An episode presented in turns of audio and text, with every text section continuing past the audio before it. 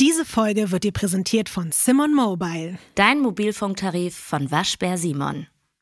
Ich will dir was erzählen. Ich war am Wochenende auf so einer Ausstellung, mhm. so einer supermoderne Hipster-Ausstellung. Mhm. Äh, Raum, Klang und Licht. Ich habe davon ein bisschen was in deiner Story gesehen. Und? Es sah ein bisschen verrückt aus. Ja, aber auch geil. Ja, es war auch genau so. Es war verrückt, geil und verstörend irgendwie. Mhm. Und da war so ein, so ein Raum, die haben ja viel mit Licht gemacht, habe ich ja gesagt, ne? Mhm. Da war wie so ein riesiges Lagerfeuer, halt nur aus so Lichtröhren. Okay. Und das sah halt wirklich sehr realistisch aus. Und das war aber so ein Chillraum eher. Mhm. Also im Gegensatz zu den anderen Räumen, die ein bisschen heftiger waren. Und du konntest dich, da waren so diese Liegestühle drum herum gepackt und das sollte so wirken, als ob du an einem Lagerfeuer sitzt. Und dann habe ich mir das so angeguckt und dann dachte ich,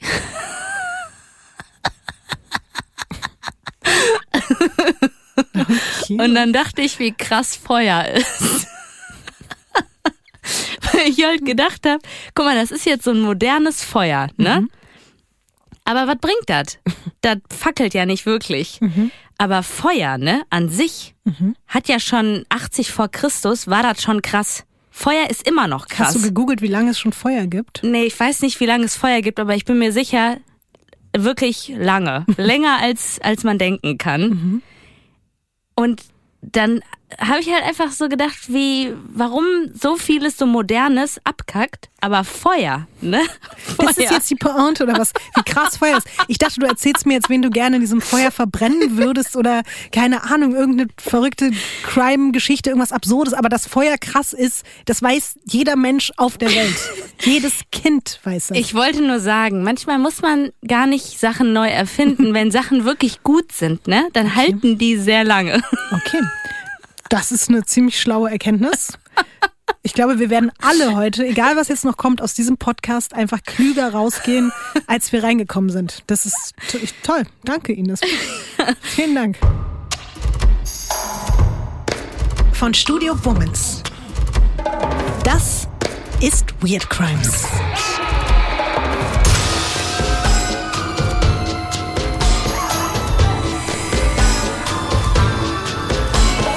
True Crime Podcast über die absurdesten, bizarrsten und unglaublichsten Kriminalfälle. Mit mir, Visavi. Und ich bin Ines Agnoli.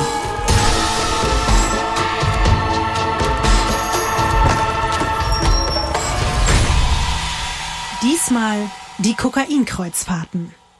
Weißt du, was toll ist? Ich weiß, dass du nicht nur am Wochenende in dieser Ausstellung warst, sondern ich weiß, dass du auch noch was anderes gemacht hast. Du hast mich nämlich gefragt, ob ich mitkommen will. Du wolltest, dass ich mit dir auf ein Boot gehe. Mhm. Ich war leider nicht dabei. Wie war's? War richtig gut. Hast du festgestellt, wie krass Bootfahren ist und wie krass Wasser vor allen Dingen auch ist? Ja. Ist dir das vielleicht bewusst das geworden? Das ist mir auch bewusst geworden. Ja. Also Wasser ist safe genauso krass ja. wie Feuer. Ja, ja. Mhm. Du weißt ja, dass ich Bootfahren über alles liebe und auch eigentlich fast jede Form von Bootfahren. Mhm. Es gibt vielleicht eine Form, die ich nicht so liebe, aber nur weil ich sie noch nicht kenne und damit noch nicht so viele Berührungspunkte habe. Und deswegen muss ich dich jetzt fragen, weil ich weiß es nicht. Warst du in deinem Leben schon mal auf einer Kreuzfahrt? Und wenn ja, wie war's? Und wenn nein, was Warum hältst nicht? du? Warum? Warum nicht? Und was hältst du von Kreuzfahrten generell? Ich war noch nie auf einer Kreuzfahrt. Ich war schon mal auf einer Fähre, mhm. also ein größeres Boot als jetzt so ein Tretboot. Ja, also ich hau raus. Ich finde Kreuzfahrten jetzt tatsächlich würde ich das nicht machen, weil es ist schön, dass du halt in einer kurzen Zeit an viele Orte kommst und nicht selber irgendwie Auto fahren musst oder fliegst oder sowas. Aber so dieses, dann hängt man da auf dem Schiff mit den ganzen Leuten, dann hast du da all you can eat, dann weißt du nicht, gehe ich heute asiatisch essen oder nehme ich doch italienisch und dann, es ist immer so das Gleiche, die gleichen Leute, das ist irgendwie nicht so meine Mentalität und mhm. immer alles muss so viel da sein und es muss immer alles da sein und dann ist da noch ein Pool und Dann gehst du da in deine äh, Kajüte rein und dann ist da abends Dance for Fans mit Detlef die Soest und das nächste Mal kommt, wenn du Glück hast, Helene Fischer vorbei und macht eine Autogrammstunde und sowas. Ich glaube, für manche war das jetzt die Beschreibung des perfekten Urlaubs. Ja, einfach. ich weiß, dass das für ganz viele Leute ganz klasse ist und die sollen das bitte auch alle machen. Aber ich sehe mich da irgendwie nicht ich kann es auch ein bisschen nachvollziehen. Ist jetzt nicht so, dass das auf meiner Bucketliste ganz oben steht. Obwohl bei dem Schiff, um das es heute geht, vielleicht schon. Du wirst gleich sehen, wieso, weshalb, warum. Aber es soll ja nicht nur um Schiff gehen, sondern auch um die Geschichte an sich. Und damit du überhaupt schon mal eine Ahnung hast, was heute passiert. Es ist die Geschichte eines Rentnerpärchens, das eigentlich nur Bock hat, einen friedlichen Lebensabend auf hoher See zu verbringen und sich plötzlich mit exotischen Früchten, fremden Koffern, weißem Pulver und am Ende sogar mit Interpol rumschlagen muss. Wow, jetzt bin ich aber gespannt. Mhm, das wollte ich erreichen. Sehr gut. Dann bist du wahrscheinlich auch bereit jetzt für die ersten Fotos zum Fall, oder? Also wenn da jetzt ein Baum drauf ist, ne? also ich zeig's dir, ich sag dir, heute ist die Qualität besonders gut der ausgedruckten Bilder. Ich hoffe, dass du trotzdem beschreiben kannst, was du dort siehst. Ich sag dir schon mal den Namen. Das Kreuzfahrtschiff, auf dem unsere heutige Erzählung startet, heißt MS Marco Polo. Viel Spaß. Was siehst du? Also MS Marco Polo. Mhm. Ist das auch von dieser MS wie MS von dieser MS. Wer ist denn dieser MS? Ja, das ist doch so eine Marke, so ein Brand von so einer, von so Kreuzfahrt. MS, weiß ich nicht, vielleicht auch Tommy Hilfiger oder irgendwie sowas. Ich habe keine Ahnung, ich kenne halt MS, irgendwas Kreuzfahrtschiffiges, aber ich dachte jetzt bei Marco Polo, dass das halt. Weißt du, was das Niedliche ist, Ines? MS steht einfach nur bei Schiffen dafür, dass oh es. Nein, sag das jetzt nicht! dass es halt durch Maschinen angetrieben ist. Mehr nicht. Aber es ist gar kein Problem, weil wir sind ja hier alle da, um Dinge zu lernen. Warum denn nicht MA dann? Also es gibt verschiedene Begriffe in verschiedenen Sprachen, aber MS ist auf jeden Fall die gängigste Sprache und das hat sich, glaube ich, nach der industriellen Revolution so herausgestellt, dass man immer, man muss auch gar nicht MS jetzt immer sagen, aber man du hat es. gar nicht weiterreden, weil ich werde den ähm, die, die Person, die das schneidet, bedrohen, dass sie das bitte rausschneiden soll. Ich wusste es auch vorher nicht, aber auf jeden Fall MS Marco Polo. Man kann aber auch nur Marco Polo sagen. Das MS steht nur so aus Angeberei eigentlich noch mit davor. Okay. So, jetzt beschreibe doch mal bitte die Marco Polo.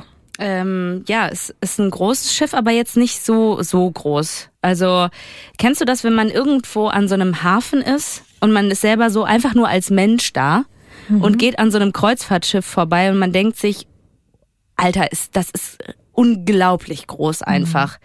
Das sieht aus wie, als ob man irgendwie so mehrere Hochhäuser aneinander gepackt hätte und die ins Wasser gestellt hat. Obwohl man sagen muss, du hast natürlich recht, es gibt wesentlich größere Kreuzfahrtschiffe noch, aber auch das ist 176 Meter lang. Also 176 Meter, das ist schon sehr, sehr lang und 24 äh, Meter breit. Ja. Ja, ist sehr lang und sehr breit, aber das sagt mir ehrlich gesagt jetzt nicht so viel. Es sind auf jeden Fall, sieht's altmodisch aus, muss ich sagen. Hat was für mich von so einem 70er-Jahre-Vibe. Und es sind sehr viele Leute, die rote Klamotten anhaben. Ist das wichtig? Nein, das ist, glaube ich, nur die Druckerfarbe, die ein bisschen abgekackt ist. Oder die haben alle so ein T-Shirt bekommen am Anfang. Kannst du mal beschreiben, da gibt's ja auch wieder ein Vogelfoto von oben. Mhm. Äh, was du darauf so siehst, da sieht man ja das Deck. Ja, ich glaube, da ist ein Hubschrauberlandeplatz drauf, mhm. würde ich jetzt so mal sagen. Dann sehe ich da sowas wie einen Pool. Und dann gibt's da noch so verschiedene Bereiche. Da würde ich sagen, vielleicht irgendwie so eine Cocktailbar oder sowas. Mhm. Aber grundsätzlich erstmal an sich ein schönes, solides, ja, Mittelklasse-Kreuzfahrtschiff kann man eigentlich so, glaube ich, zusammenfassen. Aus welchem Jahr ist das denn? Du bist gar nicht so schlecht mit deinen 70er Jahren. Es ist 1965 gebaut worden. Und jetzt darfst du raten, wo? Wahrscheinlich irgendwo in Deutschland, oder? Absolut richtig. Es ist in Wismar gebaut worden in Deutschland. Und als ich gelesen habe, wie der ursprüngliche Name dieses Schiffes war, habe ich mich erstmal ein bisschen erschrocken, weil der Name war Alexander Puschkin. Und ich habe wirklich einen Schreck gekriegt und dachte, oh Gott, was? Aber es ist nicht Prituschkin, sondern Puschkin. Das war Der ein, Wodka, oder? Es war ein russischer Poet, nachdem er das benannt wurde. Aber Ja, dann oder so. es, ja, du kennst den Wodka, andere Leute den Poet. ähm, es wurde auch ursprünglich, ähm, also wurde es sozusagen von der Sowjetunion in Auftrag gegeben.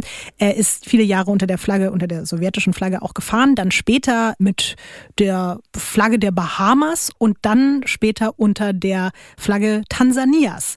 Das hat Kapazitäten für 820 Passagiere und für 356 Crewmitglieder. Und damit du und alle anderen sich das noch ein bisschen besser vorstellen können, was es da alles Tolles auf diesem riesigen Schiff gibt, habe ich mal einen kleinen Beschreibungstext der letzten Reederei rausgesucht und das lese ich dir jetzt mal vor.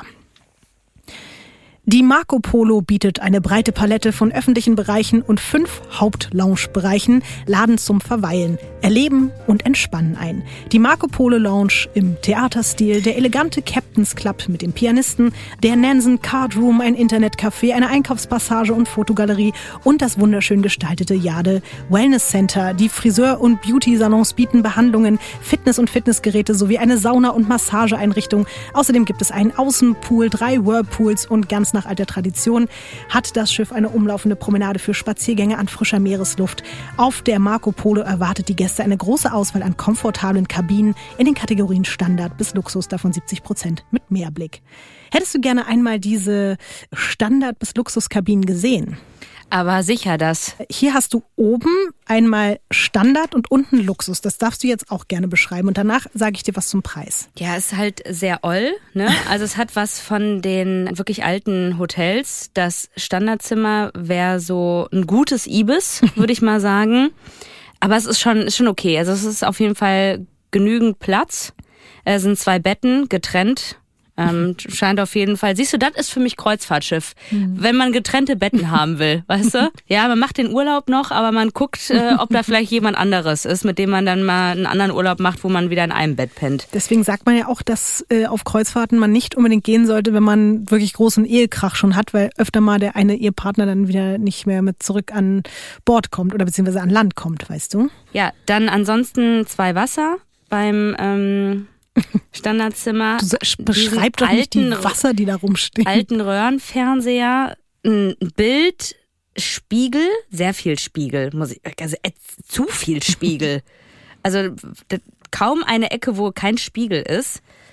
Und das Luxuszimmer, die Luxussuite ist halt genau das alles mit weniger Spiegel und einem Champagner statt Wasser. Kannst du mal beschreiben, die Teppichsituation, also wie viele Möbel stehen da? Sowas will ich doch wissen. Ja, halt nicht so schöner Teppich. Komische Muster. Es ist überall Teppich. Es sind äh, auch eigentlich komisch, ne? So bei so einem Kreuzfahrtschiff. Aber ich glaube, das war die Zeit, wo man halt gerne mit Teppich irgendwie, also überall alles mit Teppich eingerichtet hat. Und es sind bei der Luxus-Suite, ist, sieht man jetzt, glaube ich, nicht das ähm, Schlafzimmer, sondern da ist halt ein Couchbereich. Also sowas nochmal wie so ein, wo ein Wohnzimmer oder sowas, wo man ein bisschen abhängen kann. Ich hätte dir jetzt gerne die genauen Preise für diese einmal Standard- und einmal Luxuskabinen genannt, aber die Reederei, unter der das Schiff zuletzt ausgelaufen ist, hat während der Corona-Krise einfach mal Insolvenz anmelden müssen und gerade erst, also jetzt im diesen Jahres, Anfang diesen Jahres im März, wurde die MS Marco Polo tatsächlich in Indien verschrottet. Das Schiff ist Verschrottet? tot quasi. Das Schiff gibt's nicht mehr. Deswegen konnte ich dir, wie gesagt, auch keine genauen Zahlen dazu raussuchen. Aber ich könnte dir dennoch genaue Zahlen nennen, wenn es um den Preis geht, den unsere heutigen Hauptpersonen bezahlt haben, damit sie 2018 an einer 33-tägigen Kreuzfahrt zu den Azoren und den westindischen Inseln teilnehmen konnten. Was glaubst du? Zwei Personen für so eine Mittelklasse-Kabine, 33 Tage. Du darfst gerne wieder schätzen. Was glaubst du, was zahlt man da so? Zwei Personen, 33, Tage. ist schon sehr lang, ne? Mit, mit allem. Also natürlich, wenn man jetzt so eine Wellnessbehandlung macht, dann muss man die wahrscheinlich Voll. on top bezahlen. 15.000. Uff, d- Das ist viel günstiger, Ines. 6.800 Euro. Das ist nicht 6.800 Euro, ist ja auch mega viel Geld. Ist super viel Geld, aber ich dachte immer so Kreuzfahrtschiff und dann halt auch so weit weg und so lange. Hätte Deswegen ist eigentlich ein richtiges Schnäppchen. Die bereits eben erwähnten Personen, die diese 33-tägige Kreuzfahrt im Jahr 2018 gebucht haben, das sind Roger Clark und Susan Clark. ein verheiratetes Ehepaar aus Großbritannien. Er 71 Jahre, sie 70 Jahre alt. Beide sind in Rente und äh, Roger hat früher als Lkw-Fahrer gearbeitet und Susan, die auch Sue oder Susie genannt wird, die war vor ihrer Pensionierung Sekretärin. Und selbstverständlich habe ich dir auch von den beiden Bilder mitgebracht. Also ich kann sagen, meine Oma und mein Opa, mhm. Gott habe sie selig, hätten sich diese Reise niemals leisten können. Mhm. Also das finde ich schon krass, was man da als Lkw-Fahrer und Sekretärin ich würde gern wissen, ob da noch andere Einnahmequellen irgendwie äh, stattgefunden haben. Also die beiden haben gesagt, dass sie sich das hart erarbeitet haben, die 6.800 Euro für diese Reise. Ich zeige sie dir jetzt mal. Auf dem einen Foto gab es nur ein kleines Druckerproblem, aber auf dem anderen Foto erkennt man sie ganz gut und ich möchte, dass du sie jetzt bitte genau beschreibst. Also habe ich das jetzt richtig verstanden, dass die äh Sorry, ich habe gerade das Foto bekommen. Also die haben sehr lange darauf. Das war so deren Wunsch schon ganz lange und da haben die halt ein Leben lang oder was weiß ich nicht, wie viele Jahrzehnte drauf gespart. So jetzt auch nicht, aber es ging später darum, wie sie das finanziert haben und da hieß es halt, dass sie sich das hart erarbeitet haben. Okay. Es ist ein super süßes Pärchen. Ich gehe jetzt mal auf das Foto, wo man die beiden auch erkennt. Also wirklich so ältere Menschen, die man dann am liebsten knuddeln würde, mhm. wenn man sie vom Weiten sieht. Die Frau, wie heißt sie nochmal? Äh, sie heißt Susan, kannst Susan. du aber auch Sue nennen. Und, nee, klar. Und Roger. Roger. Ähm, also Sue kuschelt sich so an Roger dran und hält so seinen Arm fest und beide sehen eigentlich ganz glücklich aus, mhm. finde ich. Und auch irgendwie wie ein, so ein klassisches Rentnerpaar, ja, oder? Voll. Ich gebe dir noch ein paar weitere Facts zu den beiden. Sie sind seit knapp 20 Jahren zusammen. Sue hat eine frühere Ehe schon gehabt und da sind drei Kinder draus entstanden. Sie macht gerne Yoga und Spinning. Sie geht dreimal die Woche zum Bingo. Roger wiederum. Oh mein Gott, das bin ich. Wirklich? Wirklich? Gehst du dreimal die Woche zum ich bin, Bingo? In, ich zock jeden Abend Bingo zum Einschlafen. Wirklich? Ich habe ohne Scheiß acht Bingo-Apps auf oh meinem Handy. Gott. Und ich mache auch Peloton. Also ich bin zu, oh mein okay. Gott, nur dass sie 70 ist. Ich wusste nichts davon, von deinem dunklen Geheimnis Scheiße, mit dem Bingo. ich bin eigentlich eine alte Frau. Schön, dass du diese Erkenntnis jetzt in diesem Kontext hast, aber gut, Ines, ist doch alles in Ordnung. Also ja, während Sue eben deine Hobbys ähm, pflegt und du ihre, trinkt Roger gerne Brandy. Er erzählt immer gerne Geschichten von früher und er liebt es, seine Zeit auf dem Golfplatz zu verbringen. Wie schon erwähnt, kommen die beiden ja eigentlich aus England. Kent, eine Grafschaft im Südosten des Landes, um genau zu sein, haben aber auch viele Jahre in Manchester und in London gelebt und ihren Lebensabend verbringen sie aber nun in einem kleinen spanischen Örtchen an der Costa Blanca in der Nähe von Alicante. Ich muss aber sagen, es ist schon also, wenn ich das jetzt nicht falsch verstehe, schon auch ein gehobenerer Lebensstil. Ne? Also Golfen ist jetzt auch teuer. Das stimmt, obwohl man sagen muss, dass ich glaube, Roger halt auch gerne abhängt auf dem Golfplatz, aber jetzt nicht unbedingt sich da in den, also er ist jetzt nicht irgendwie Mitglied in den krassen Golfclubs oder okay. so. Und man muss auch sagen, äh, ich weiß sogar die genaue Miete von dem Haus in der Nähe von Alicante, das sind 450 Euro im Monat. Also die leben da jetzt nicht irgendwie in einem riesigen Luxusanwesen oder so. Mhm. Die Miete ist wahrscheinlich sogar günstiger, als hätten sie jetzt weiterhin in London oder in Manchester oder so mhm. gelebt. Das muss man mal dazu. Achtung, hören Sie jetzt genau zu. Werbung. Also Lotti, endlich, endlich ist etwas Wundervolles passiert. Findest du nicht auch?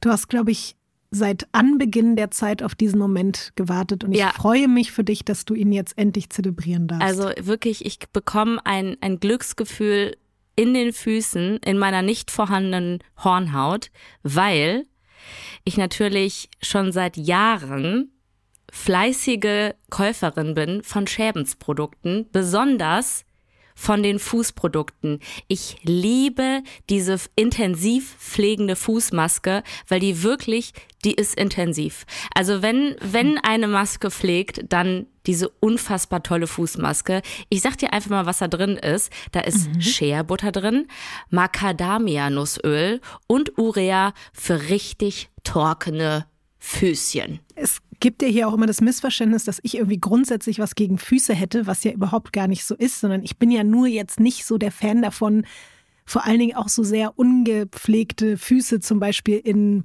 irgendwelchen Situationen wie der Bahn oder mhm. dem Flugzeug oder so vor mir, hinter mir, neben mir, auf meinem Schoß, unterm Stuhl oder so weiter zu sehen. Oder Leute, die sich eben die Parmesanhornhaut abraspeln in der Öffentlichkeit. Aber genau deswegen bin ich ja auch so froh darüber, dass wir hier heute Schebens als Werbepartner dabei haben, weil diese Produkte ja eben dazu führen, dass die Füße alle schöner und weicher und geschmeidiger und toller sind und angenehmer auch für einen selbst, wenn es nicht so raspelt und rubbelt die ganze Zeit. Und da kann ich zum Beispiel, neben dem, was du schon Tolles empfohlen hast, auch die Peeling-Fußmaske empfehlen. Das ist so ein ganz natürliches, sanftes, auch nicht so dolles Peeling und das entfernt dann halt eben die vielen kleinen abgestorbenen Hautschüppchen, die eben gerne überall hängen bleiben oder abfallen, wo man das nicht möchte, dass sie abfallen. Und man muss ja nicht immer irgendwo hingehen, man kann selber zu Hause einen eigenen Fußpflegesalon aufmachen. Sherbens hat da auf jeden Fall ganz tolle Produkte. Wir haben ja schon gesagt, Peeling-Fußmaske, es gibt aber auch diese pflegende Fußmaske, die ich sehr gerne mag. Es gibt sogar eine Anti-Hornhaut-Fußmaske. Mhm. Es gibt regenerierende Fußpatches, es gibt pflegende Fußbutter. Das Wort liebe ich übrigens, Fußbutter. Ich mag das, das richtig, richtig mhm. gerne. Und ja, wie ich schon meinte, wenn ihr dann am Ende perfekte, weiche, also nicht perfekte, niemand braucht perfekte Füße, aber einfach ein bisschen geschmeidigere, weichere Füße habt, dann ist das, glaube ich, für euch selbst und alle anderen eine ganz tolle Situation. Und vor allen Dingen für eure Füße, die freuen sich. Ich freue mich und, auch. Ja, ich freue mich dann eben auch. Und in diesem Sinne dürft ihr gerne mal nach euren Lieblingsprodukten von Schebens gucken. Findet ihr in der Drogerie oder online. Und wenn ihr noch mehr Infos haben wollt, dann gibt es die natürlich in unseren Show Notes. Gut. Sie wissen, was Sie zu tun haben. Zusagen. Die besagte Kreuzfahrt mit der MS Marco Polo startet von ihrem quasi ursprünglichen Heimathafen, nämlich in London, vom Tilbury Port, am 5. November 2018. Und von da aus geht es erstmal nach Amsterdam. Dann ist das Schiff vier Tage auf See, fährt dann Richtung Azoren, bleibt dann dort. Dann geht es wieder fünf Tage auf See. Dann gibt es jeweils Tagesstops, als sie in der Karibik angekommen sind, nämlich auf den Inseln Antigua, in Sint Martin, in St. Kitts und dann an Tag 17 der Reise hält das Schiff auf St. Lucia.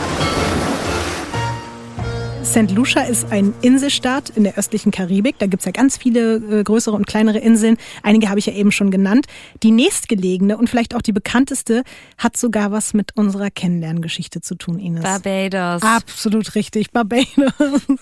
Du guckst auch direkt so ähm, stolz und glücklich, wie auch in meinem Herzen dieses Wort immer noch klingt. Du darfst gerne kurz erzählen, was wir mit Barbados am Hut haben. Also als ich zum Radio gekommen bin, hatte ich die tolle Aufgabe, die Major-Promo von unserem damaligen Radiosender zu betreuen. Und zwar war das Bitterfeld oder Barbados, was bedeutet hat, die Leute haben angerufen, wenn ein bestimmter Song gespielt wurde und dann konnten sie entweder eine Reise nach Bitterfeld oder nach Barbados gewinnen. Und wir zwei beide haben sehr viel Zeit im Bitterfeld verbracht. Leider nicht auf Barbados. Ja. Es ist so krass, wenn ich noch überlege, wir haben das damals, ich war Auszubildende, du warst du dann schon warst du noch Praktikantin? Ja, ne? Ich war Praktikantin, weil äh, du ja, ja. Gut, das haben wir ja schon ein paar Mal besprochen, das Thema.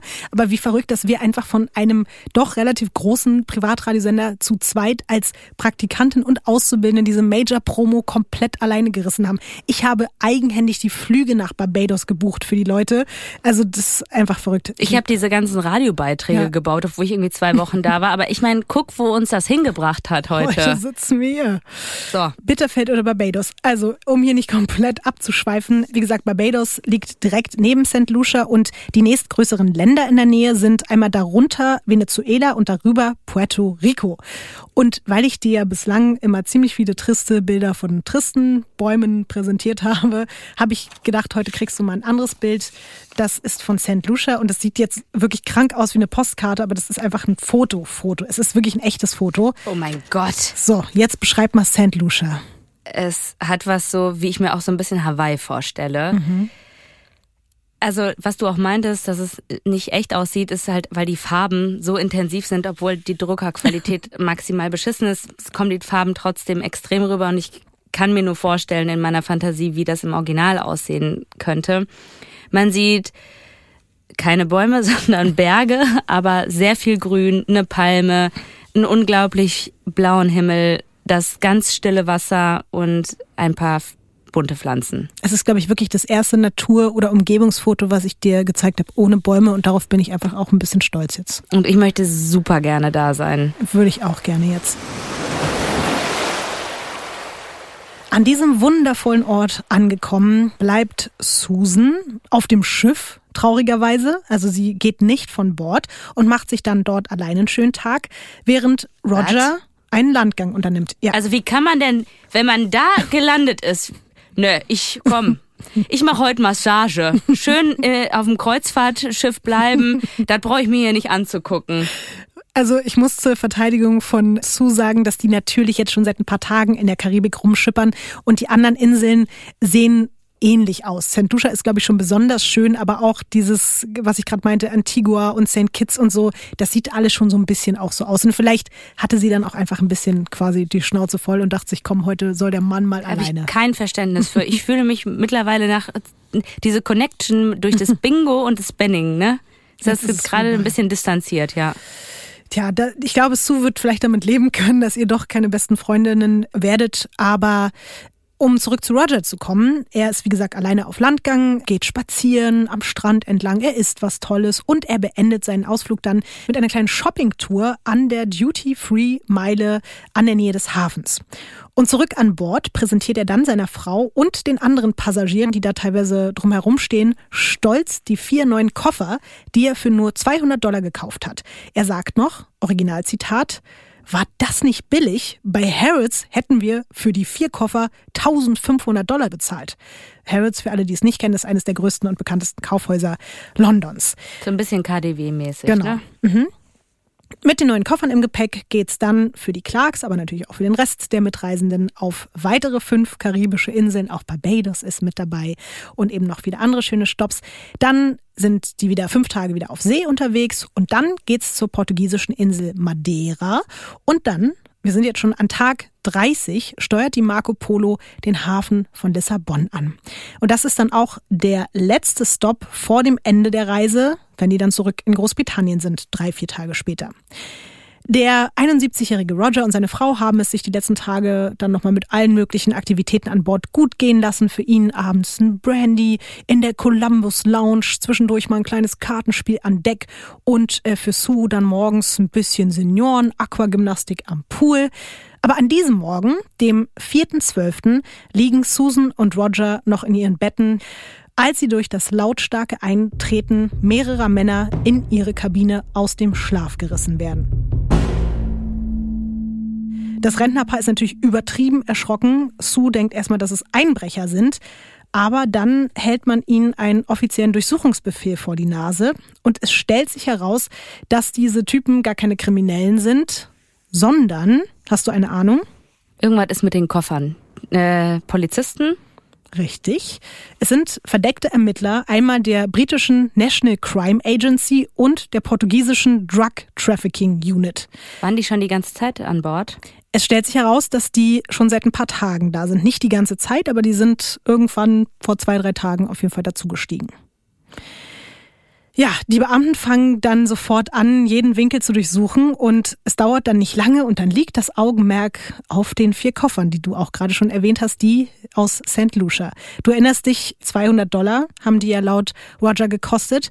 Der Inhalt, den die Beamten darin finden, nachdem sie alle vier komplett auseinandergenommen haben, ist ein bisschen mehr wert, würde ich sagen.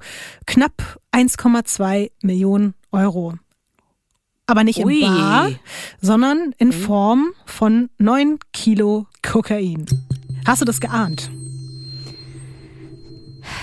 Du ja, hast auf jeden Fall also schon mit den Koffern so, gemerkt, dass äh, was nicht stimmt. Ja, also wenn das jetzt irgendwie, es muss ja irgendwas Leichtes gewesen sein, sonst hätte er ja gemerkt, dass da Inhalt drin ist. Und mhm. ich vermute jetzt mal, ich will ihm jetzt erstmal nichts unterstellen und äh, denke mir, der hat sich gefreut, dass die Koffer so günstig war, hat die da rausgeschleppt und ja, ich bin tatsächlich ein bisschen stolz. Ich habe nämlich sogar offizielle Polizeifotos von dieser Razzia gefunden. Deswegen zeige ich dir jetzt mal die besagten Koffer, sowohl von außen als auch von innen. Und du darfst gerne beschreiben, was du da siehst. Vielleicht kannst du dann auch schon dir ungefähr vorstellen, wo und wie dort auch das Kokain versteckt war. Mhm.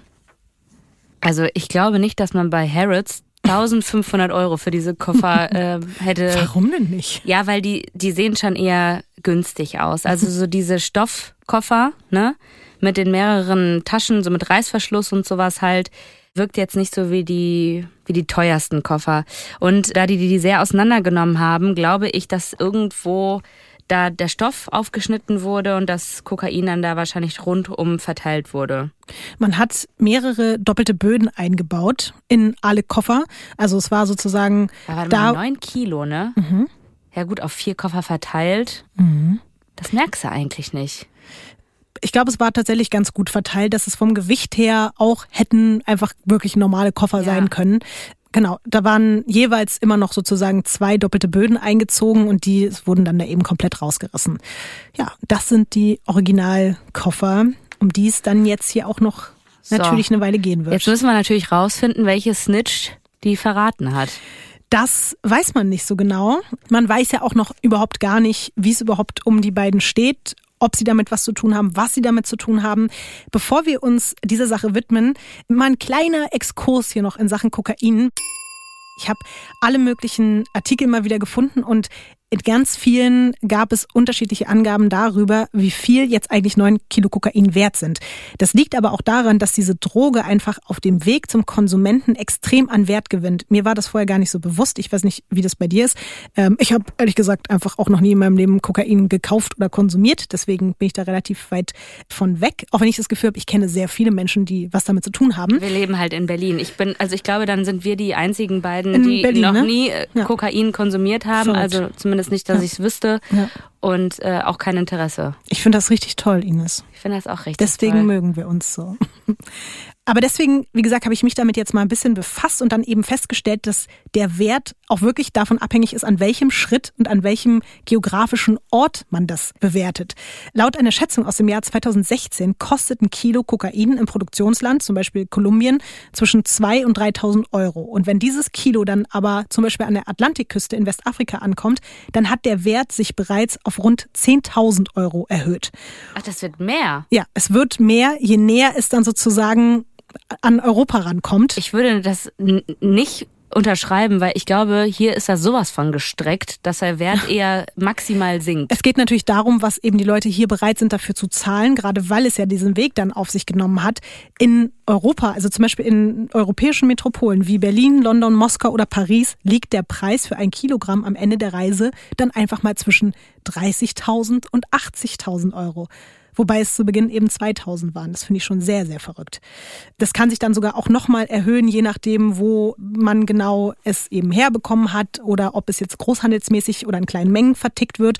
Und in manchen Berichten gab es sogar Angaben darüber, dass das Kokain, was bei den Clarks gefunden wurde, auch wegen der guten Qualität sogar bis zu 2,2 Millionen Euro wert war. Aber ich habe mich jetzt einfach mal an diese realistischeren Summen gehalten und eine Million ist ja auch schon ein Haufen Geld.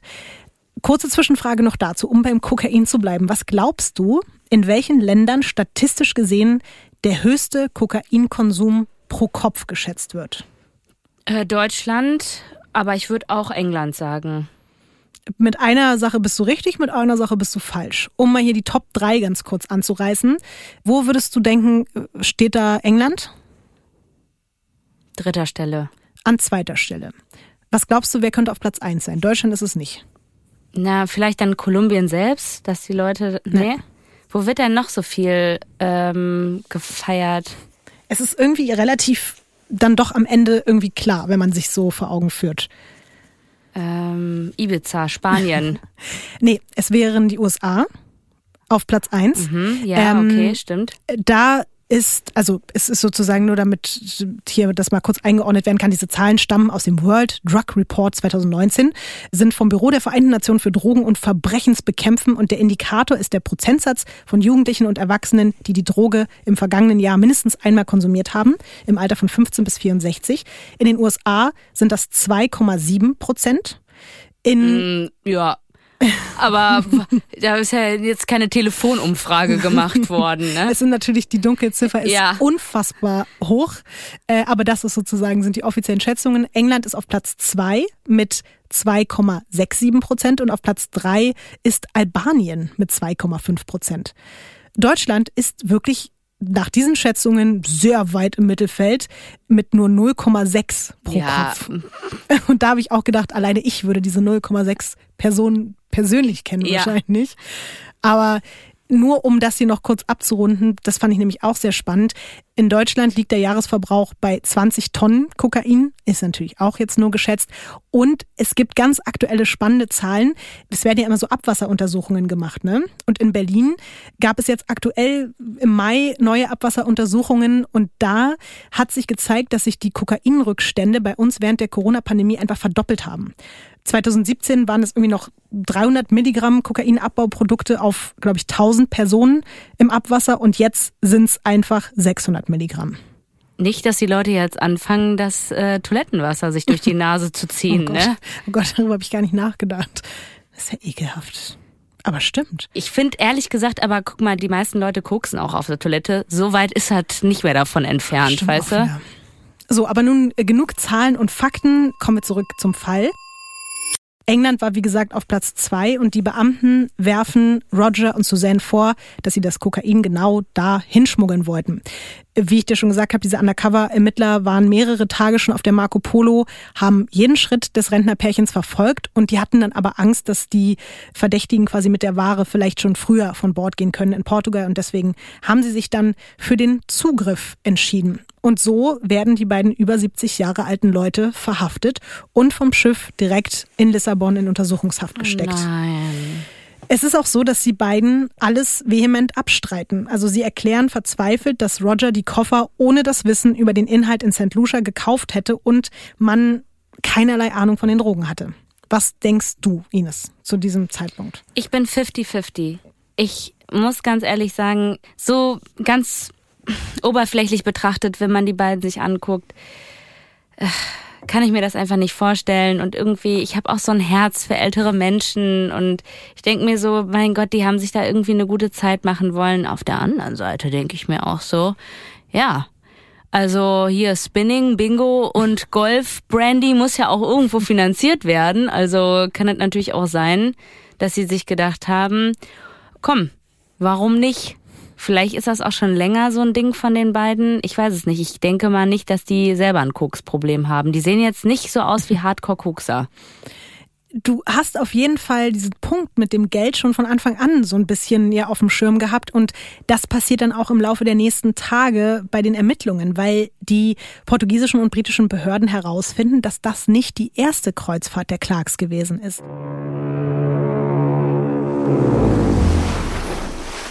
Sie hatten nämlich in der Kabine von den beiden das Tagebuch von Susan gefunden und darin dann unter anderem Einträge über vergangene, aber auch über anstehende Schiffsreisen Siehste? entdeckt. Tagebücher. Es ist nicht immer gut, Tagebuch mm zu schreiben. Mm da kommt manchmal wirklich ganz oft bei so Kriminalfällen, dann finden die ja Tagebuch, wo man ganz ehrlich alles reingeschrieben hat. Einfach nicht mal machen mit dem Journaling. In diesem Fall war es jetzt noch nicht so schlimm, was da drin stand. Also zum Beispiel ein Eintrag und der bezog sich eben auf eine anstehende Reise, lautete wie folgt. 12. März 2019, 16 Tage, Flug nach Havanna, Kuba, mit dem Schiff nach Philipsburg, St. Martin, St. John, Antigua und Barbados, Funchal, Madeira, Malaga, Alicante, ungefähr 4000 Pfund. Das sollte dann eben die nächste Kreuzfahrt des Paares werden. An sich, wie gesagt, keine Straftat, aber die Ermittler fragen sich, wie können denn zwei Pensionäre, die monatlich einfach nur knapp 1000 Euro Rente zur Verfügung haben und davon, wie ich schon erwähnt habe, alleine knapp 500 Euro für ihr Haus da an der Costa Blanca ausgeben müssen, sich in regelmäßigen Abständen Kreuzfahrten im Wert von mehreren tausend Euro leisten. Das steht dann die ganze Zeit so ein bisschen im Raum. Das führt dann auch irgendwann dazu, dass Roger doch eine Aussage macht und sagt, okay, alles klar, ich war hier nicht ganz ehrlich, aber er bleibt dabei, dass er nichts von dem Kokain wusste und dass diese ganze Koffergeschichte allerdings ein bisschen anders abgelaufen ist als zunächst angegeben und er sich nicht getraut hat, die Wahrheit zu sagen, weil er eben Angst hatte, dass er sich vielleicht damit irgendwie strafbar gemacht haben könnte. Und dann erzählt er von Lee. Lee ist laut Rogers Angaben ein Jamaikaner, mit dem sich die Clarks auf einer ihrer ersten Kreuzfahrten angefreundet hätten. Genau wie mit seinem Geschäftspartner George, auch genannt Dee. also Lee und die, die neuen Kumpels, hätten Roger und Sue gebeten, sie bei ihrem Business zu unterstützen, nämlich. Warte mal, also nicht bei der Kreuzfahrt, sondern. Schon bei einer vergangenen Kreuzfahrt. Okay, aber die hatten nur zwei gemacht oder schon noch reden wir hier von 10, 20 Kreuzfahrten. Das weiß man zu diesem Zeitpunkt natürlich noch nicht so genau. Da ist jetzt erstmal die Rede von einer vergangenen Kreuzfahrt. Um wie viel wir hier sprechen, dazu kommen wir noch. Aber das ist eben, wie gesagt, eine gewesen, die schon ein bisschen her ist. Und die und Lee fragen eben Roger und Sue, könnt ihr uns bei unserem Business unterstützen? Ein Import-Export-Geschäft mit exotischen Früchten. Vor allen Dingen geht es um Ananas. Und weil sich das Ehepaar so super mit Lee und die verstanden hatte und man sich dadurch dann natürlich auch ein bisschen was zur mickrigen Rente dazu verdienen konnte, haben sie also eingewilligt. Und Rogers Aufgabe war es dann an, anfangs lediglich, sich halt mit so ein paar potenziellen Händlern auf den Inseln zu treffen und Deals für den Ananashandel zu besprechen. Dafür gab es dann natürlich auch eine Provision und es gab auch einen Namen für dieses ganze Unterfangen, nämlich Pineapple Run. So hat Roger das genannt. Als Belohnung für diese Pineapple Runs mussten die Clarks dann ihre Kreuzfahrten nicht mehr selber bezahlen und zudem gab es von Lee dann noch das Angebot einer zusätzlichen Einnahmequelle, nämlich sein Mittelsmann in St. Lucia würde den Clarks High-End-Koffer mitgeben. Ich musste auch ein bisschen lachen, weil du hast vollkommen recht, die sehen halt überhaupt nicht aus wie High-End-Koffer, aber so wurden sie bezeichnet. Und von denen behauptete dann Lee, dass Roger sie für 1500 Pfund an das Londoner Kaufhaus Harrods verkaufen könnte. Und für jeden verkauften Koffer würde es dann nochmal 200 Pfund pro Stück geben. Ja, das ist jetzt die Aussage von Roger. Was hältst du davon? Also eine ganze Kreuzfahrt, die sechs 1000 irgendwas Pfund gekostet hat äh, und dann die umsonst bekommen, dafür hat man vier Koffer, ne? Wo man dann on top auch nochmal, wenn man jetzt sagt, für diese Koffer kriegt man 1500 Pfund und man hatte selber 200 bezahlt und würde dann davon auch nochmal 200 als Gewinn bekommen, da wäre ich skeptisch gewesen, dass das hier nicht diese Gewinnmarge ist, von denen, was weiß ich, die und Lee großartig leben könnten. Ja, es ist auch so, dass das Roger über diesen letzten verhängnisvollen Pineapple Run später vor Gericht Folgendes sagt. Einige Leute, die wir kannten, wussten, dass wir gelegentlich Kreuzfahrten in der Karibik machen und baten mich, über den Kauf exotischer Früchte für den Rücktransport nach Großbritannien zu verhandeln. Es war etwas, was ich auf früheren Kreuzfahrten problemlos für sie getan habe. Und deshalb habe ich auch dieses Mal Ja gesagt. Ist das denn eigentlich illegal? Was genau? Also jetzt ähm, Import-Export mäßig über Ananas zu verhandeln. Also an sich ist das nicht illegal. Die Frage ist natürlich, Roger selbst sagt, er hat das halt nicht gesagt, weil er das nirgendwo angemeldet hat, so steuerlich. Und das ist natürlich schon eine ja. Grauzone. Wenn du damit Geld verdienst, musst du das ja irgendwo anmelden. Ja. Das hat er aber nicht getan. Also hättest du jetzt, wenn Lee und die angekommen wären und dir eine Kreuzfahrt Flatrate äh, geschenkt hätten. Ähm, was hättest du gesagt? Nein, aber weil ich unglaublich misstrauisch bin. Mhm. Also irgendein großes Brand möchte mir einfach eine Kiste schenken. Einfach so, ohne dass ich die Leute kenne. Denke ich immer, okay, hier steckt doch irgendwas hinter. Mhm. Niemand schenkt mir einfach nur sowas. Deswegen wäre ich halt skeptischer, aber auf der anderen Seite, wenn Leute einfach wahnsinnig nett zu mir sind und mir eine Geschichte sehr gut verkaufen können, will ich auch nicht abstreiten, dass ich nicht vielleicht in deren Position vielleicht auch irgendwie schwach geworden wäre oder gedacht hätte, ach, die sind doch eigentlich ganz nett und vielleicht, wer weiß, man muss ja jetzt nicht so viel machen, dann sind die auch ein bisschen älter. Ich weiß nicht, ich, ich bin immer noch zu nett mit den beiden, ne? Nee, die Frage ist halt, also ob du ihnen glaubst oder eben nicht, weil das war zu dieser Zeit natürlich auch schon die Frage, die sich die Ermittlungsbehörden gestellt haben. Glauben wir das oder glauben wir das nicht? Also aktuell glaube ich den noch. Wir waren ja auch schon kurz gerade bei der Frage, wie viele Kreuzfahrten gab es denn jetzt überhaupt? Zu diesem Zeitpunkt hat man dann eine ungefähre Zahl feststellen können und das darfst du jetzt gerne wieder schätzen. Also wie viele Pineapple Runs haben die Clarks 2017 und 2018 nachweislich unternommen? Was oh mein Gott, du? nur zwei Jahre? Mhm ähm, 33 Tage, dann wird es vielleicht auch mal kürzer gewesen sein. Also ich finde schon, sag ich jetzt mal, fünf pro Jahr finde ich schon krass. Das ist schon sehr, sehr viel. Dann sind die ja eigentlich nur unterwegs gewesen. Du grinst. Du bist ziemlich nah dran. Das bedeutet Ähm, Es sind sechs pro Jahr gewesen. ja.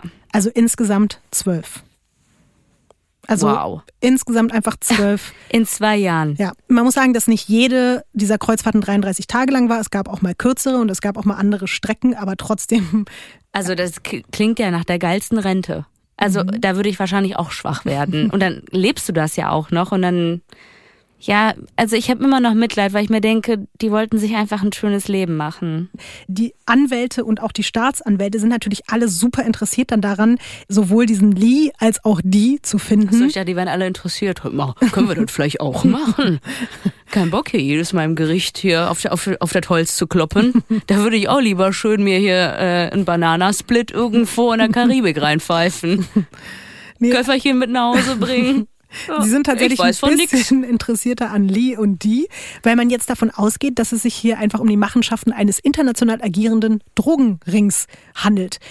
Aber niemand kann auch nur den Hauch einer Spur von diesen angeblichen Drahtziehern finden. Das liegt aber vielleicht auch daran, dass die Clarks einfach weder Nachnamen noch weitere Informationen über ihre Geschäftspartner haben. Und vor Gericht wird Roger Clark dann später gefragt, warum denn ein Mann seines Alters und seiner Lebenserfahrung zustimmen würde, Gepäck von jemandem zu transportieren, den das Paar nur mit seinem Vornamen kennt. Und Rogers Antwort darauf war, ich kenne Lee und die seit Jahren. Wir dachten, sie wären echte Freunde und wir freuten uns einfach, ihnen einen Gefallen zu tun. Ja. Also ich kann das irgendwie verstehen. Du bist da jetzt auch irgendwie auf deiner elften Kreuzfahrt oder zwölften. Du hast halt eine unglaublich tolle Zeit. Alles funktioniert bis jetzt. Es geht immer nur um Ananas. Ja, dann nimmst du halt mal einen Koffer mit. Irgendwie, keine Ahnung. Ich glaube, dann ist man so schon so weichgespült. Achtung, hören Sie jetzt genau zu. Werbung.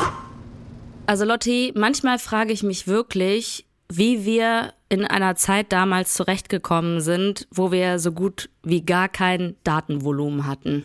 Weißt du? Also das, Weißt du, die Zeit, wo man so fünf SMS gefühlt im Monat verschicken konnte? ja, und man was richtig planen musste. Wer kriegt jetzt hier wann, wie, wo, was geschickt und sowas halt, ne? Ey, und wenn ich mir denke, wie frei man mittlerweile ist, wenn man die Möglichkeit hat, sich mit Datenvolumen beschütten zu lassen, wenn man den richtigen Mobilfunkvertrag hat, da denke ich so, wie geil ist das denn?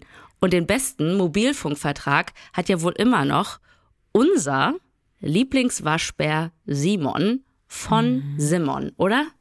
Das stimmt. Und es gibt jetzt auch schon wieder so ganz viel Sachen on top. Das ist auch schon wieder unglaublich. Ich weiß, wir beide haben Probleme, uns vorzustellen, wie viel das eigentlich ist, aber deswegen erzählen wir es euch jetzt. Es ist nämlich so, wenn ihr jetzt einen Vertrag bei Simon Mobile abschließt, dann bekommt ihr einfach mal 100 Gigabyte. Einfach so. 100, 100. Gigabyte Datenvolumen. So on top für die ersten zwölf Monate geschenkt. Einfach so.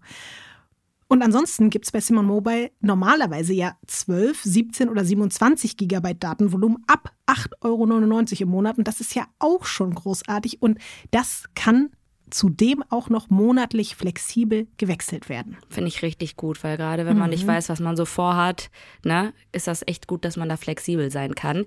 Weitere Vorteile sind übrigens noch, dass ihr natürlich Top-D-Netzqualität inklusive kostenlosem 5G bekommt. Das Ganze ist auch hier super flexibel und monatlich kündbar. Und ihr bekommt eine All-Night-Flat und Wi-Fi-Calling. Das ist sowieso immer mit dabei. Und extra für unsere HörerInnen gibt es jetzt noch was ganz Tolles. Für alle, die neu dabei sind, warum auch immer ihr noch nicht dabei seid, aber okay, wir verzeihen euch das mal. Wer jetzt auf simonmobile.de oder in der App mit dem Code WEIRD2, alles groß geschrieben und zusammen, also WEIRD2, einen Vertrag abschließt, bekommt die ersten zwölf Monate auch nochmal monatlich zwei Gigabyte on top dazu. Das Angebot ist nur bis zum 13.05.24 gültig. Also seid schnell. Und alle Infos findet ihr auf simon.link slash weirdcrimes oder in unseren Shownotes. Gut. Sie wissen, was Sie zu tun haben. Es wird dann weiter gefahndet, sowohl auf St. Lucia, in Jamaika, in Großbritannien, aber ohne Erfolg. Die Inspektorin der portugiesischen Kriminalpolizei äußert sich nach Abschluss der Untersuchungen dazu wie folgt. Sie sagt, Trotz all der Ermittlungen, die durchgeführt wurden, um die Person zu identifizieren, war es nicht möglich, vollständige Identitäten zu ermitteln oder ihren Aufenthaltsort zu bestimmen. Ferner konnte ihre Existenz weder durch die forensischen Untersuchungen der britischen noch portugiesischen Behörden bestätigt werden. Es scheint also so, als würden Lee und die vielleicht doch gar nicht existieren. Und die, Oh, oh, dein Blick ist ähm, schön und gleichzeitig siehst du auch ein bisschen so aus, als würdest du ahnen, dass vielleicht die Dinge doch nicht so gelaufen sind. ich habe so ein Ding dafür, weißt du? Ach, die Person sieht nett aus, die kann gar nichts Böses tun. Die Clarks beharren aber weiterhin auf jeden Fall auf genau dieser Version, dass sie super unschuldig sind und dass sie nichts gemacht haben und das dann natürlich auch während des kompletten Prozesses vor Gericht. Sie halten während der Verhandlung die ganze Zeit Händchen, sie vergießen immer wieder Tränen. Roger ruft sogar einmal wütend, er wünschte, die Menschen würden die wahre Geschichte hören.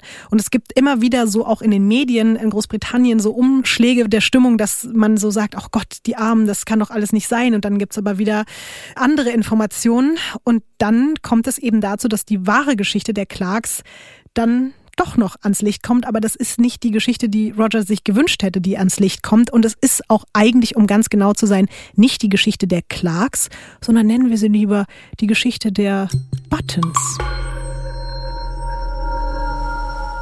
Denn das war Rogers eigentlicher Name. Roger Button, bevor er sich und seiner Frau eine neue Identität zugelegt hatte. Dann hätte man aber auch den Vornamen ändern können, oder? Ja, vielleicht war das Ding noch nicht komplett durchdacht. Die Studio Bummens Podcast-Empfehlung. Ich bin Ricarda Hofmann und ich hoste die zweite Staffel von 1000 erste Dates. wenn man sich halt anguckt und dann ah, Eins, zwei, So, Jackpot.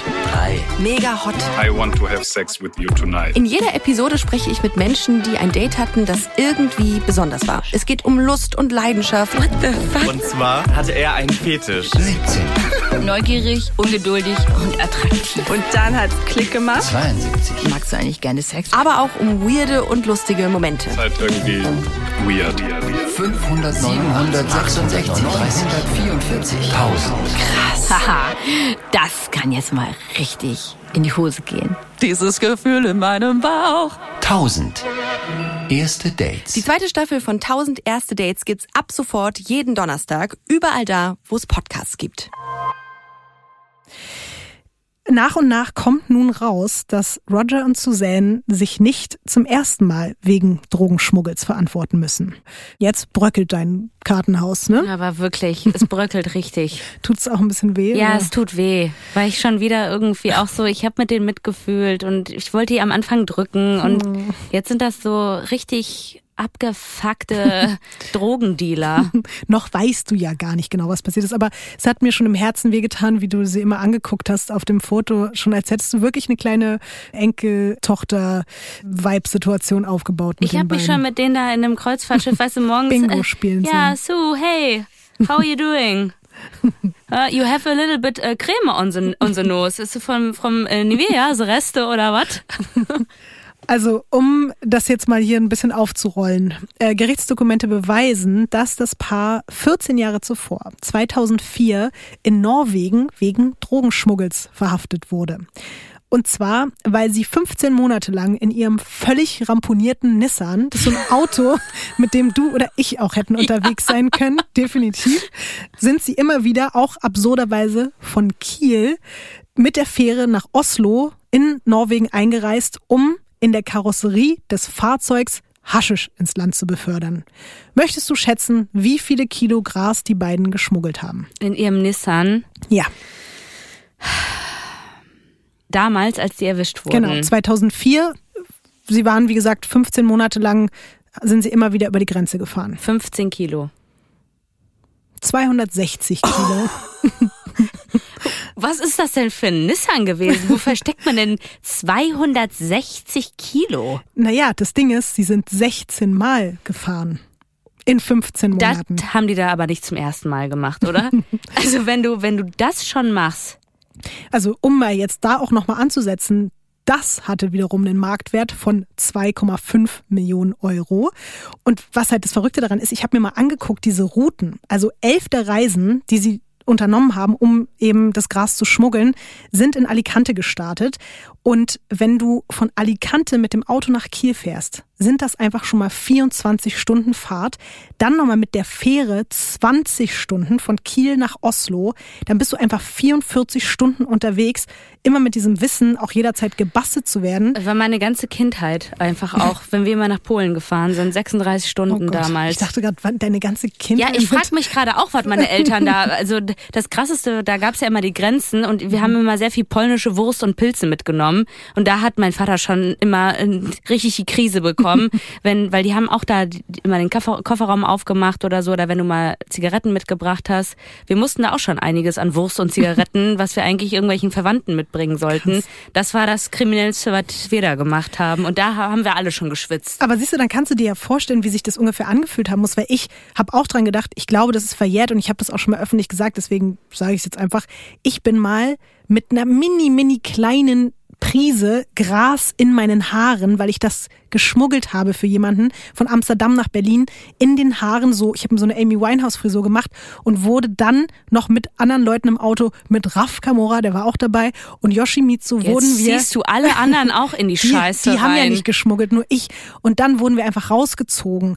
Und es war eine Ja, der, mit einer Amy Winehouse-Frisur ist auch ein bisschen auffällig. es war einfach einer der schlimmsten Momente meines Lebens, weil ich die ganze Zeit dachte, oh mein Gott, oh mein Gott, dann hatten die so Hunde dabei und dann hat noch ein Stück von, diesem, von dieser Grastüte aus meinen Haaren rausgeguckt. Das war einfach nur ganz fürchterlich. Ist wie so Aber, ein schlechter Road-Movie-Film irgendwie. aber ich habe es halt geschafft. Nur dann stelle ich mir vor, dass zu diesem Zeitpunkt waren ja Roger und Suzanne einfach Mitte 50 schon, wie du 16 Mal diese 44-stündige Reise mit jeweils so viel Gras im Gepäck, dass du weißt, du kannst dafür wirklich sehr, sehr lange ins Gefängnis gehen, wie deren Herzen das auch mitgemacht haben.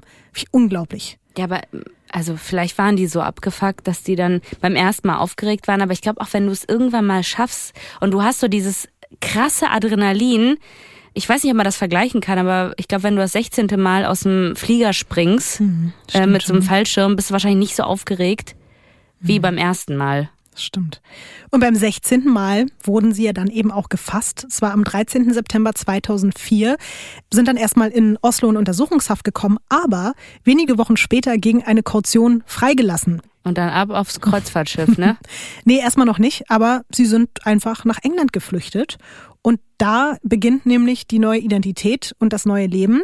Ab diesem Moment heißt dann eben Roger und auch Suzanne nicht mehr Button mit Nachnamen, sondern Clark. Und sie behaupten später, dass sie sich nur einen neuen Namen zugelegt hätten, um, Zitat, Rache durch kriminelle Mitarbeiter zu vermeiden. Das Problem ist aber, sie haben sich halt nicht nur vor diesen angeblichen ehemaligen Schmuggelgeschäftspartnern versteckt, sondern auch vor Interpol, die internationale polizeiliche Organisation, wie sie ganz genau heißen. Und die fangen dann einfach ab 2005 an, die Clarks, aka die Buttons, europaweit zu suchen. Die haben nämlich bei ihrer Entlassung auf Kaution zwar eine Adresse hinterlegt, aber die war natürlich falsch. Und dann sind die einfach untergetaucht. Sie haben es einfach geschafft, sich fünf Jahre vor Interpol zu verstecken. Das muss man auch erstmal hinkriegen. Aber wo? In Großbritannien. Sie waren die ganze Zeit einfach in Großbritannien. Wo genau? Ich glaube, irgendwo halt zwischen London, Manchester und Kent, wo sie halt auch herkommen und wurden aber nicht geschnappt und nicht gefasst und haben da ihr Leben gelebt, als wenn nie was gewesen wäre mit einem neuen Namen. Ich kann mir das nicht vorstellen. Ich habe sehr viel Fantasie, aber wenn Interpol dich jagt, denke ich mir so, dann bist du am Arsch, aber anscheinend ja nicht. Nö, anscheinend kann man sich das einfach mal Die gönnen. sind ja jetzt, denke ich mal, also die waren da jetzt nicht 70, aber die waren da ja auch schon älter. Die werden ja jetzt nicht die ganze Zeit gerannt sein und irgendwo in irgendwelchen Wäldern da auf dem Boden rumgerobbt sein, sondern wahrscheinlich saßen die im Schaukelstuhl und haben sich ein schönes Leben gemacht. Absolut. Während Interpol da irgendwie Research macht. Ja, Und das aktualisieren, aktualisieren kommt nix. Ja, dann lassen wir das erstmal, oder? Genau so, fünf Jahre lang Ja. haben sich da auch einfach eben ein neues Leben aufgebaut. Aber dann haben sie einfach einen riesengroßen Fehler gemacht. 2010 ist Roger nämlich Vorsitzender einer Anwohnervereinigung geworden und sein Bild wurde in einer lokalen Zeitung abgedruckt. Und das hat die fünf Jahre Flucht dann zunichte gemacht. Und deswegen wurden sie 2010 verhaftet in Großbritannien und direkt ausgeliefert nach Norwegen. Und zu diesem Zeitpunkt sind die beide dann einfach auch wirklich schon Anfang 60. Aber was heißt denn ausgeliefert nach Norwegen? Sie wurden dahin gebracht, wo sie die Straftat begangen haben. Also es ging ja immer noch um den Schmuggel und die Freilassung auf Kaution beruhte ja eigentlich nur darauf, so nach dem Motto, ihr dürft erstmal raus, aber wir verhandeln jetzt hier erstmal, was über passiert ist und dann haben sie sich ja entzogen. Also wurden sie wieder zurückgebracht nach Norwegen und beharren dann aber auch da darauf, sie wären ja gar nicht wirklich geflüchtet, sondern sie wären ja auch nur aus Angst untergetaucht, weil Roger behauptet dann, als er in der Untersuchungshaft gesessen hätte, fünf Jahre zuvor, da hätte ein Häftling ihm gedroht, ihm die Kehle aufzuschneiden und so. Und deswegen sind sie untergetaucht. Aber natürlich nicht wegen der Strafe und sie haben ja eigentlich auch überhaupt nichts gemacht. Würde ich jetzt aber auch nicht abstreiten, oder? Wenn du da in so einem Drogennetz bist. Ist auch schon ein bisschen heftiger.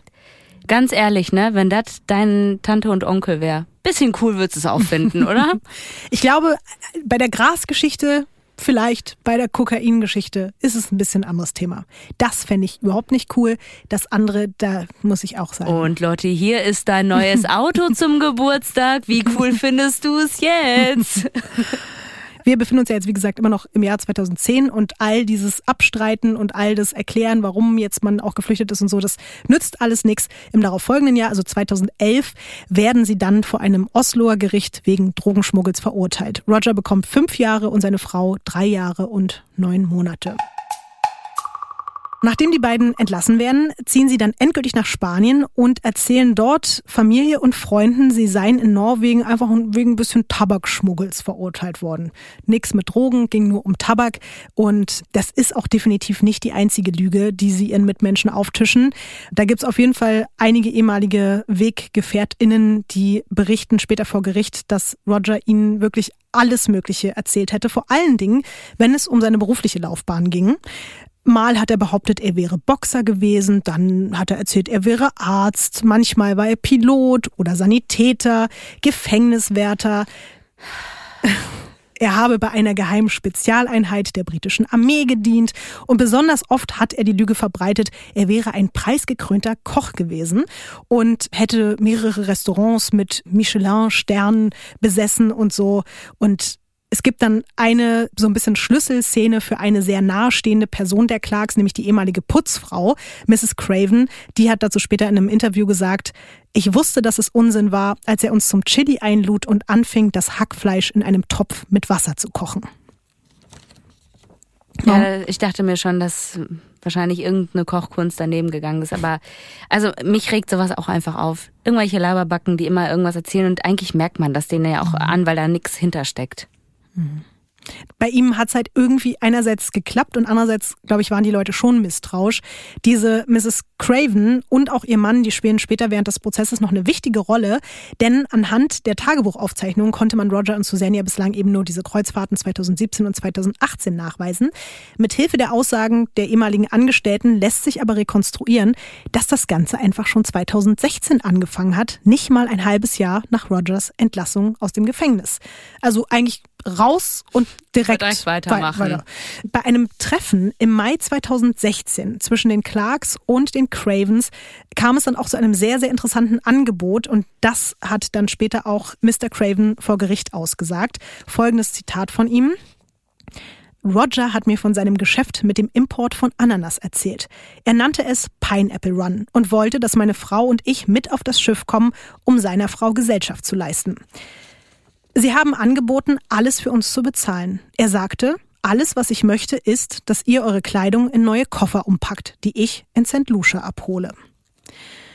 Obwohl sie sich natürlich erst übertrieben freuen über dieses Angebot, weil das passiert ja wahrscheinlich auch nur einmal im Leben, dass irgendwelche Leute ankommen und sagen, schenkt dir hier für 3000 Euro irgendwie eine Kreuzfahrt, sind die dann doch sehr misstrauisch und diese Koffersache schreckt sie einfach extrem ab und deswegen lehnen sie dieses Angebot glücklicherweise ab und werden dann auch sofort von ihren angeblichen Freunden gecancelt. Also Mrs. Craven, die ja da als Putzfrau gearbeitet hat, verliert sogar ihren Job. Und die beiden waren anscheinend auch nicht die einzigen, die Suzanne und Roger versucht hatten anzuheuern. Sie haben wirklich scheinbar mit Hilfe ihrer unwissenden Bekannten versucht, noch viel größere Mengen Kokain nach Europa zu schmuggeln, um natürlich selbst noch viel mehr Geld zu machen. Denn, wie später herauskommt, die Clarks haben natürlich nicht einfach nur diese Kreuzfahrten und 200 Pfund pro Koffer bekommen, sondern sie haben Willst du schätzen? Ach, ich liebe doch, dich ständig schätzen zu lassen. Was glaubst du, wie viel haben sie pro Pineapple Run, also pro Kreuzfahrt verdient? Aber da ging es jetzt nicht um Ananas, ne? Nein, Ines. Ja. Es hatte überhaupt Also waren immer mit. Koffer, die dann mit, mit Kokain gefüllt waren. Was sie damit verdient haben. Genau, nochmal pro zusätzlich einfach nur sozusagen die Provision als Koffer. Die immer nur Vermittler waren. Egal, was sie nicht von A nach B gebracht haben, das haben die nicht selber verkauft, sondern die haben das nur weitergegeben. Das kann man natürlich bis heute nicht hundertprozentig sagen, aber äh, sie waren auf jeden Fall nicht selber die Auftraggeber, sie waren auf jeden Fall schon eher eine ausführende Kraft. Okay, äh, 9 Kilo und das, du hattest ja gesagt, das war 800.000. Es waren schon ein bisschen mehr als eine Million insgesamt. Ah ja, okay. Es war ungefähr eine Million. Ich sag 20 Prozent. Ich weiß nicht, was 20 Prozent sind. Sie haben 200.000. pro Pineapple Run. Ja, pro, also pro, was sie da irgendwie, also ich würde das immer an der Summe irgendwie so ansetzen. Nee, aber es sind auf jeden Fall 52.000 Dollar pro Kreuzfahrt gewesen. Also haben sie einfach, wenn man diese zwölf zusammenrechnet, quasi in 2017 und 2018 einfach alleine 600.000 Dollar nochmal zusätzlich damit gemacht. Und die Kreuzfahrt mussten sie ja, wie gesagt, auch nicht bezahlen. Und durch die Zeugenaussagen zeichnet sich dann auch langsam ein Bild ab, dass die beiden mit ihrem Reichtum ab einem gewissen Zeitpunkt dann überhaupt nicht mehr hinterm Berg gehalten haben. Ich habe es ja versucht, am Anfang noch ein bisschen runterzuspielen, als du schon das richtige Gespür dafür hattest, dass da irgendwas nicht stimmen kann mit Golf hier und diese Hobbys da und so. Es gibt dann auch Leute, die später erzählen, dass Roger dann auf den Kreuzfahrten einfach an diesen schönen Bars saß und ihm die Scheine förmlich aus der Tasche gequollen sind und er auch einfach richtig Also richtig klischeehaft. Als ob man es gezeichnet hätte. Das klingt doch auch wieder nach einer neuen Serie. Ich könnte mir vorstellen, ich hoffe, wir sind wieder schneller als die Netflix-Serie. Aber ja, wer soll Roger und Suzanne spielen? Das könnte aber Hier, schon. Meryl Streep. Und Al. Pacino. Ja, aber der ist immer irgendwie so mit so Drogen, ne? Ja, aber der kann das Oder auch. Dustin Hoffman. Ja, wäre auch okay. Okay. Okay. Mit diesem Angeben rund um das äh, Geld ist auf jeden Fall jetzt für die Zukunft erstmal Schluss, denn nach knapp einem Dreivierteljahr in Untersuchungshaft werden Roger und Sue Clark aka Button im September 2019 in Lissabon zu jeweils acht Jahren Haft verurteilt. Als die beiden durch einen Übersetzer von ihrem Schicksal erfahren, flüstert Roger seiner Sue ins Ohr, Jesus Christus, ich habe nicht mehr als vier Jahre erwartet. Ich werde 80, wenn das hier alles vorbei ist. Beide bleiben auch nach der Urteilsverkündung bei ihrer Version von Lee und die und dem ganzen Ananas-Business. Davon sind sie bis heute nicht irgendwie abgewichen. Die portugiesische Staatsanwältin und auch die Richterin hatten aber keinerlei Zweifel daran, dass, Zitat, die Angeklagten Kontakt zu Drogenhandelsorganisationen hatten und dass sie als Träger oder Besitzer der Drogen das getan haben, was ihnen vorgeworfen wird. Und sie wussten, was sie bei sich trugen. Die Erklärungsversuche der Clarks werden als unhaltbarer Unsinn bezeichnet und als bewiesen festgestellt, dass die zwei Rentner, die während ihrer goldenen Jahre um die Welt reisten, als perfekte Tarnung für eine Drogenschmuggeloperation dienten. In ihrem Urteilsspruch sagte die Richterin dann noch, sie sind keine Drogenkonsumenten, sie haben dies eindeutig wegen der hohen Gewinne getan, die sie erzielen konnten. Also auch wie du schon, das wurde nochmal bewiesen, dass die jetzt nicht sich das Zeug selber reingeballert haben. Es ging definitiv nur um das Geld. Man konnte es ihnen übrigens bis heute nicht nachweisen, aber man geht davon aus, dass das Seniorenpärchen in zwei Jahren auf diesen circa zwölf Kreuzfahrten Kokain im Wert von circa 10 bis 15 Millionen Euro geschmuggelt haben könnte. Es gibt keine Beweise, aber das ist eben so ein bisschen die Annahme und man geht ebenso davon aus, dass sie sich mit Hilfe von allen möglichen unwissenden Rentnerfreunden vielleicht sogar selber eine Art kleinen Kokain-Kreuzfahrt-Senioren-Schmuggelring aufbauen wollten. Aber hallo, das sind Summen, oder? Wie findest du das Strafmaß, also acht Jahre? Ich finde es gar nicht so viel, oder? Das machen die ja professionell schon über so viele Jahre und werden halt jetzt auch nicht zum ersten Mal erwischt. Ich glaube, dass schon berücksichtigt wurde, dass die beiden so alt sind, dass man einfach gesagt hat, okay, wenn die jetzt 10, 15 Jahre jünger gewesen wären, glaube ich, hätten die auch länger bekommen. Aber so ein 70-Jähriger oder noch zu dem Zeitpunkt, der ist ja jetzt schon 74, dem dann da irgendwie 15 Jahre reinzudrücken, ist, glaube ich, einfach auch Quatsch. Es gibt aber aktuell auch News quasi von Roger. Der kämpft nämlich seit dem Urteil sowohl gegen das Urteil als auch gegen seine Unterbringung.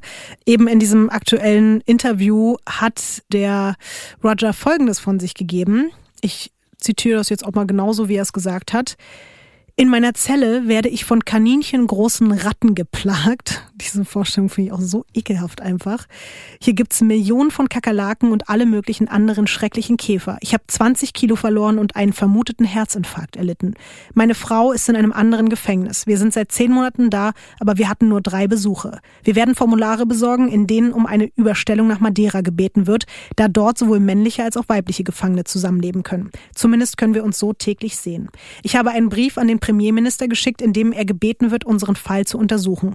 Meine Frau und ich sind völlig unschuldig und Opfer grausamer Drogenschmuggler geworden. In welchem Knast sind die nochmal? Die sind beide in Lissabon in unterschiedlichen Gefängnissen, aber er scheint in einem nicht ganz so entspannten Gefängnis gelandet Aber ist das vielleicht wieder auch erlogen, weil er so viel lügt? Das kann gut sein. Ich habe auch noch nie in meinem Leben Kaninchen große Ratten in Gefängnissen gesehen. Also okay, ich war jetzt auch nicht so oft im Gefängnis, aber ich glaube schon, dass der wahrscheinlich mies übertreibt. Hast du vollkommen recht. Er ist ja, wie gesagt, wahrscheinlich auch ein notorischer Lügner. Die ehemalige Putzfrau und Freundin Miss Craven hat auf jeden Fall keinerlei Mitleid mit Roger und Suzanne. Auch sie hat erst kürzlich ein Interview gegeben und darin sagt sie, das hätten leicht wir in diesem Gerichtssaal anstelle von Ihnen sein können. Und wir hätten alles verloren. Ich werde Ihnen nie verzeihen, was Sie uns antun wollten.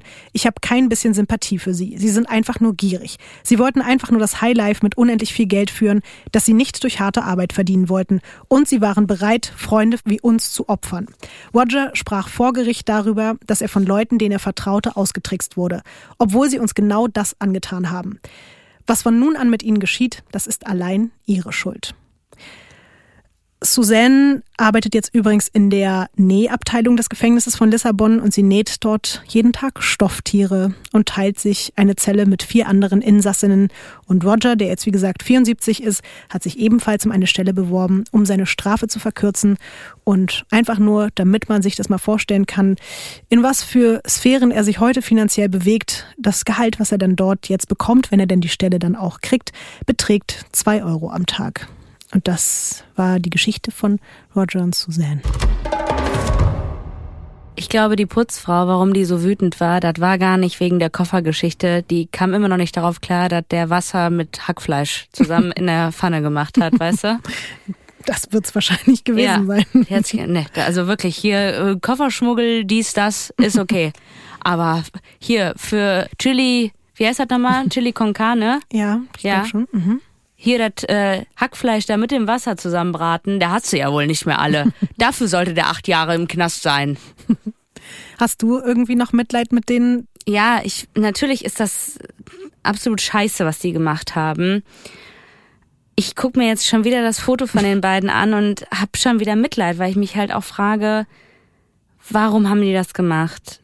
Die also gierig.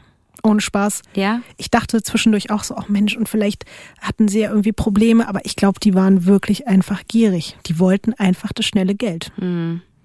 Und haben damit ja auch nichts Geiles gemacht. Weißt du, wenn das jetzt so ein Ehepaar gewesen wäre, was dann so ihrer Familie unglaublich viel Geld abgegeben hätte oder irgendwelche Sachen unterstützt hätten oder so, aber die haben das ja nur dann für ihre persönliche Bereicherung ausgegeben und haben versucht, andere Leute unwissend damit reinzuziehen. Und das finde ich natürlich auch. Ja, das ist mies, das geht gar nicht.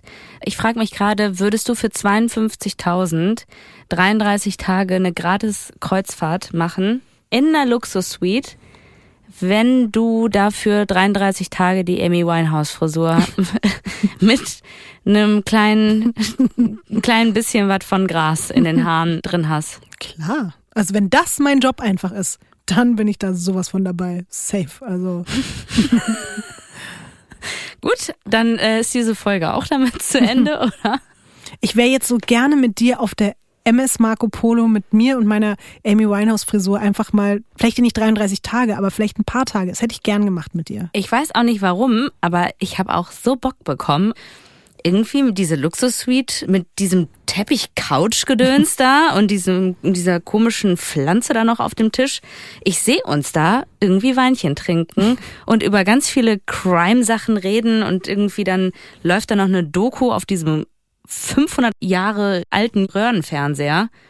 Fühle ich. Ich fühle das auch. Vielleicht finden wir ja einfach ein Kreuzfahrtschiff, was der MS Marco Polo sehr ähnelt. Oder vielleicht auch eins, auf dem schon mal andere Pineapple Runs durchgeführt wurden von den Clarks. Und dann gehen wir einfach dahin. Okay, Gut, das ist doch schön. dann bis zum nächsten Mal. Ja, pass auf dich auf und gute Nacht.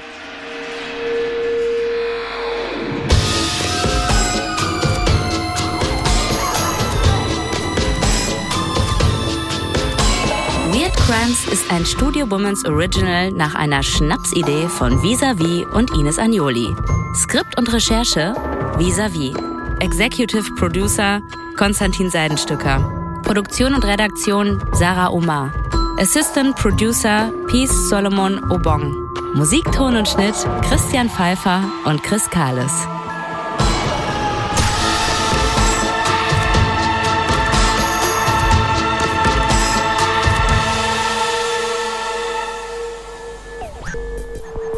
Neue Folgen von Weird Crimes hört ihr jeden zweiten Donnerstag überall, wo es Podcasts gibt. Und wenn ihr keine Episode verpassen wollt, dann folgt dem Podcast auf der Plattform eurer Wahl.